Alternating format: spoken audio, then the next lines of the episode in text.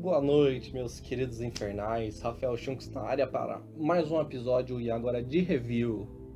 Hoje, Tomate Podre vai falar de outro cineasta novo que já bombou com seus dois filmes e temos um terceiro aí a caminho: Hereditário e Midsommar. Se é que é assim que se pronuncia, né? Vamos falar hoje do trabalho de Ari Aster. Solta a vinheta.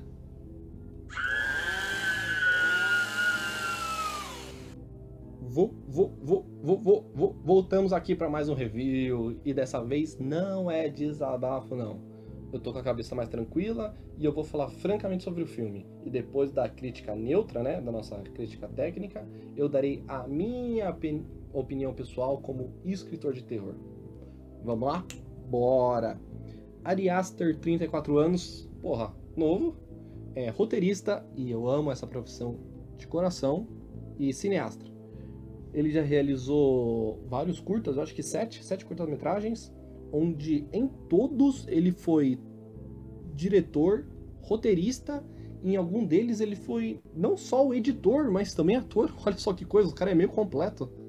E isso é uma particularidade que eu acredito ser muito boa. Diretor que também é roteirista do filme, geralmente dá bem, tá? Geralmente dá bom. É uma excelente combinação. Não só para terror, tá? Mas em geral mesmo. Pelo menos para mim mostra que o cara colocou corpo e alma no projeto. E o primeiro filme do Aster, se não me engano, é o, o, o primeiro curta, né? É o, seria o filme de conclusão do curso que ele fez da faculdade de cinema dele. Eu acredito que seja isso, pelo menos. Foi, exi foi exibido no festival do Slandance, festival muito bom, pra falar a verdade. É muito importante. E o, o curta dele tinha um tema totalmente polêmico, Deus do céu, muito polêmico. Só, só para vocês terem uma ideia, o curta gira em torno de um poeta que pega o seu filho de 12 anos batendo uma lá no quarto, descascando a banana mesmo. E até aí, só que até aí ele acha normal o filho fazer isso, deixa quieto. O que esse poeta não sabia é que o filho tava batendo uma se mostrando pra um fotógrafo. Caralho, mano, o Aster já começou a carreira falando tabu, nunca nem vi. Meteu o pé mesmo e, e foda-se. E, e, aqui vale relembrar o que eu já venho falando né, há algum tempo, que ficção é ficção, não confundir com realidade, pessoal. Não, não é como se ele estivesse promovendo pedofilia nem nada do tipo, tá? Eu sempre digo, filme de terror tem que impactar, tem que dar nó no cérebro mesmo. E só com isso, aqui nós já temos dois pontos positivos com o Ari Aster. Primeiro, o Acer tem uma boa experiência com curta-metragem, o que em tese é muito bom, porque é tudo que ele conhece de teoria aplicado na prática, né? E ganhando festivais, né? Pelo amor de Deus, né? E o segundo, Aster não tem medo de quebrar tabu. Ele não tem filtro mesmo, e é do jeito que eu gosto, porque eu também não tenho filtro. E o que é muito bom, né? Porque ele é um diretor que não tem medo de ferrar com a, com a tua cachola, né? E eu acho isso uma coisa excelente. E agora vamos falar dos dois filmes dele, Hereditário e Midsommar. E ó, spoiler alert. Ó, daqui pra frente, pessoal, provavelmente vai ter um spoiler ou outro, tá? Então, se você não viu, vai ver. E aí você volta aqui pro podcast. Tá? Tranquilo? Tranquilo. Então, seguindo aqui, ó. Aqui, qualquer um que viu ambos os filmes consegue perceber que o Astor tem dois temas preferidos para usar em seus filmes. E são eles problema familiar profundo e seitas malucas. Isso mesmo. Ambos os filmes dele contêm problemas familiares entre os personagens e algum tipo de grupo religioso secreto. Outra coisa muito ousada nos filmes do Aster são os ângulos de câmera. Deus do céu, os dois filmes contêm ângulos interessantes de certas cenas que chama muita atenção. São muito, hum, como posso dizer, sem, sem parecer tendencioso, diferentes. Isso. São bem diferentes do que estão acostumados, não só em filme de terror, mas em qualquer filme. São ângulos interessantíssimos. Você, e você vai perceber. Se você já viu, você, você, você, você percebeu. Você, você vai falar, nossa, eu nunca vi um filme começando desse jeito. Um ângulo desse jeito. E é isso mesmo, mano. E o cara abusa disso daí. É muito legal. Vamos começar com o Hereditário. A trama central gira após a morte da avó da família. E o que eu pude perceber é que o filme é muito obscuro. Porém, porém, eu não posso deixar de falar que ele começa bem clichê.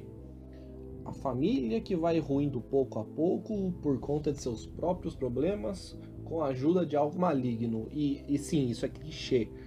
Mas o Aster, ele usa uma coisa da qual eu estudei muito para escrever os meus próprios contos, que é antever o seu leitor.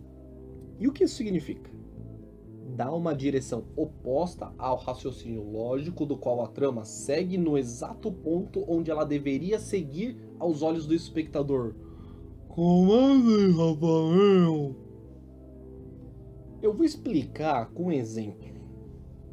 Sabe aquela cena típica de quando o personagem principal ele tá no banheiro, falando qualquer coisa, escovando os dentes, sei lá, e aí tem um tem um armário com um espelhinho bem na frente dele na parede, e ele abre o armarinho para pegar alguma coisa, e quando ele fecha o armário, tem um monstro atrás de você, atrás do personagem, sabe? Essa, essa cena clássica. E antes dela acontecer, você já fica falando, ah lá, ah lá, lá vai, vai aparecer um monstro no reflexo. Fica olhando, fica olhando, fica olhando, fica olhando. Ou seja, de tão óbvia que essa cena é, quem tá vendo já sabe que vai acontecer. Porque esse é o rumo certo a seguir. Mas aí, ao invés de aparecer um monstro no reflexo, acontece algo 100% aleatório e, e, não esperado. E você fica, eita porra! Sabe? É... Isso é antever o espectador. Ou seja, mudar o rumo que parecia certo para algo muito diferente do esperado no exato momento onde o esperado deveria acontecer. Nossa, eu fui poético pra caralho agora, hein? E o Aster usa muito isso em Hereditário. Não me lembro de algo assim em Midsommar, mas em Hereditário eu sei que tem, porque foi exatamente na hora que eu buguei. Vamos levar em consideração que quase não há como fazer algo novo, sendo que todos os temas já foram usados à exaustão. Então há necessidade do diretor reinvertar a roda para que o filme não pareça batido. Lembra que eu falei que o filme começa como clichê? Depois que ele me surpreendeu, e logo no início do filme, se não me engano, uns 15 minutos, aí o filme inteiro prendeu minha atenção. Bom, aqui vale falar que Lembra no segundo episódio do podcast, se vocês não viram, vão lá ver, que eu faço um desabafo do filme do Poço, onde eu digo que filmes de terror não são para ter um final concreto ou explicado. Bom, o Hereditário certamente não é exceção. Sobre a trama, sobre o enredo, a família em si começa a ruir após a morte da avó da família. Além de possessão, o filme termina revelando, spoiler, que a avó fazia parte de um culto. Não há explicação nenhuma sobre o culto. Assim como não tem final fechado. É isso aí. Se trata de mais um filme de terror com um final aberto. Tudo que você pode fazer é adivinhar o que está acontecendo através das pistas que o filme te dá que não são muitas para falar a verdade. A única coisa concreta é que a avó pertencia ao culto cujo objetivo, cujo objetivo, né, era achar um receptáculo para o Paimon, que é um dos oito reis do inferno. Não fazia a menor ideia que o inferno tinha oito reis, né? Ainda mais que um deles chamava Paimon. Mas beleza. O tema do filme, o tema mesmo, de verdade, é luto, trauma e com absoluta certeza o medo do oculto ou do desconhecido. Ok, agora o que eu, eu, eu, Rafael, eu, que eu entendi do filme é que a avó era a líder e responsável desse culto e planejava desde o início em sacrificar a própria família para o Paimon. Isso é nítido em alguns diálogos. E uma coisinha interessante está no título hereditário, né? Se você não parou, se você viu o filme e não parou para pensar, se liga no que eu vou falar agora. Dá para sacar que o receptáculo precisa ser consanguíneo da avó. Lembra que no início eu comentei que o Acer usa de uma técnica de antever o espectador? Pois bem, o filme mantém uma lógica de fazer você pensar que tal personagem é o principal, desde o começo do filme. Ah, ah esse é o personagem principal. Mas na verdade não é. Nem de longe, pra falar a verdade. A trajetória da trama, ela muda de um segundo pro outro, te deixando surpreso pra cacete. E é isso. O filme basicamente é isso. Essa foi uma crítica sincera, para falar a verdade, até pouco explorada. Você pode perceber que foi, foi meio explorada. Eu falei praticamente da trama. Não, não vou me dar a pachorra de dizer se o filme é bom ou não aqui nesse momento, porque não é isso que eu quero. Também não quero te influenciar em nada. Então assista, ou se você já viu, provavelmente você já tirou suas próprias conclusões. Agora, agora, eu vou dar a minha opinião pessoal do filme. Agora, minha e minha opinião não reflete a realidade e sim apenas a maneira da qual eu vejo o filme. E sinceramente, você pode até pular se você não quiser ouvir. Mas mas olha, mas vamos lá, vamos lá, vamos lá. Quando o filme começou, eu achei clichê, não vou mentir. Família com problema pessoal numa casa, digamos, assombrada. OK, eu já vi isso várias vezes. Sério, todo mundo já viu isso. Momentos depois eu fui impactado e meu cérebro deu um nó. O filme prendeu minha atenção. E por isso eu peço desculpas por ter sido desdenhoso no início do filme, o que jamais devo ser. Ninguém deve ser desdenhoso com uma coisa logo no início. E por isso, e como eu comecei desdenhando e o filme me fez ver que não, o filme é interessante, eu tô dando um ponto positivo. Mas tem uma coisa, tem uma coisa. O filme ele é muito focado nos problemas familiares. É, mas é muito, sabe? Além da conta, assim, passou um tantinho. Alguns momentos parecia que eu tava assistindo casos de família. É sério, é, não, é sério, parecia que eu tava vendo casos de família. Tem muita discussão besta que seria facilmente resolvida, sabe? Concordo que isso dá profundidade aos personagens, mas, mas certas coisas são inúteis pra trama. É, os irmãos não se dão bem, marido e esposa não se dão bem, filho não se dá bem com o pai. E o desenrolar da história acontece já nos últimos instantes e bem pouco aprofundado. Por exemplo, no final do filme, spoiler, hein? Ó, que vou falar spoiler, hein? O corpo morto da avó é encontrado no sótão. Quem fez isso ou por quê nunca foi revelado. Quer dizer, talvez seja uma pessoa que tenha feito isso, provavelmente foi, mas não mostra, entendeu? Não fala. O corpo simplesmente apareceu lá do nada. E eu considero isso jogar uma informação sem motivo nenhum. Sério.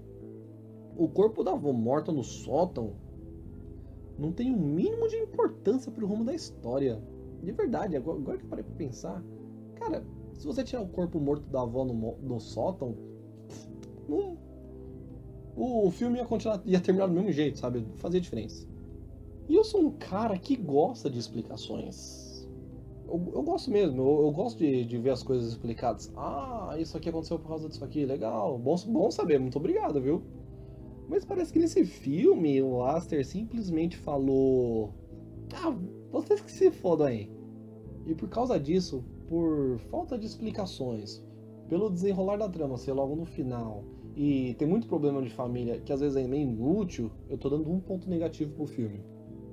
O Aster, o Arias, o diretor, ele usa muito pictograma durante as cenas, eu percebi isso.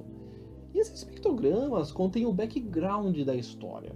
E eu acho isso, sinceramente, eu acho isso muito foda, porque você é obrigado a prestar atenção nos detalhes. Isso deixa o filme mais artístico, digamos assim.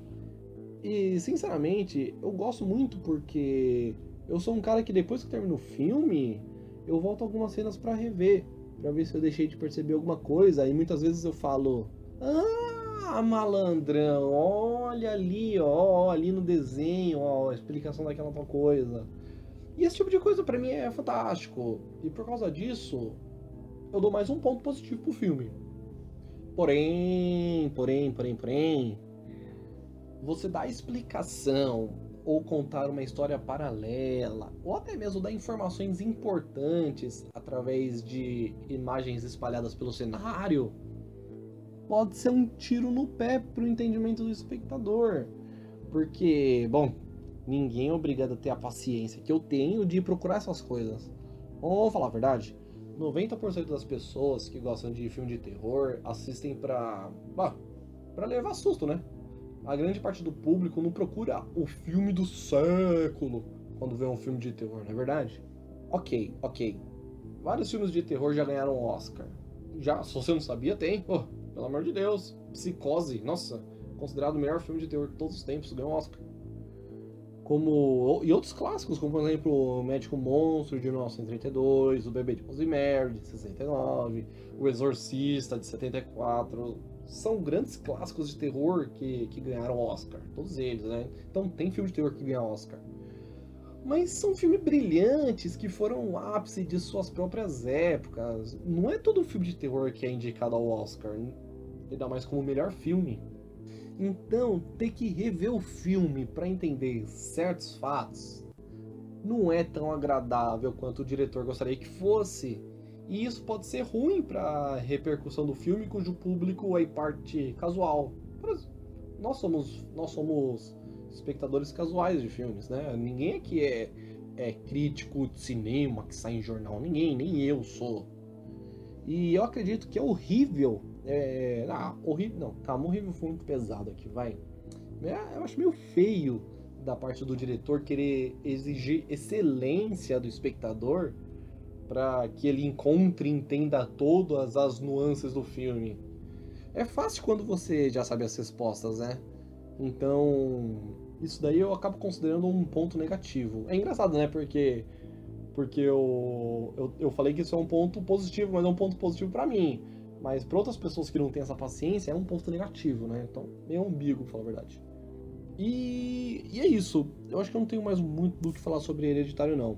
Minha opinião sobre ele acaba aqui. Pelas minhas contas, aqui, se eu lembro de cabeça, nós temos dois pontos positivos contra dois negativos. Isso, sendo, sincero, sendo bem franco, assim, na minha opinião mesmo, isso dá 2 barra 4, né? Concluindo, eu acredito que o filme não é excepcional, mas também não é um desastre. Prendeu a minha atenção, prendeu muito, mas poderia ter uma conclusão melhor. Na verdade, é até difícil classificar, porque é um filme 50%, né? Meio bom, meio ruim, isso não existe, né? Aliás, ruim não, não existe filme ruim. Então, eu vou, simples, eu vou simplesmente dizer que você não vai se arrepender ao assistir. Mas eu também não veria uma segunda vez, provavelmente. Cacetada, isso aqui ficou muito mais longo do que eu esperava. A gente tá quase aí dos 20 minutos. E eu prometi para mim mesmo que eu não ia fazer. que eu não ia fazer podcast acima de 20 minutos, não.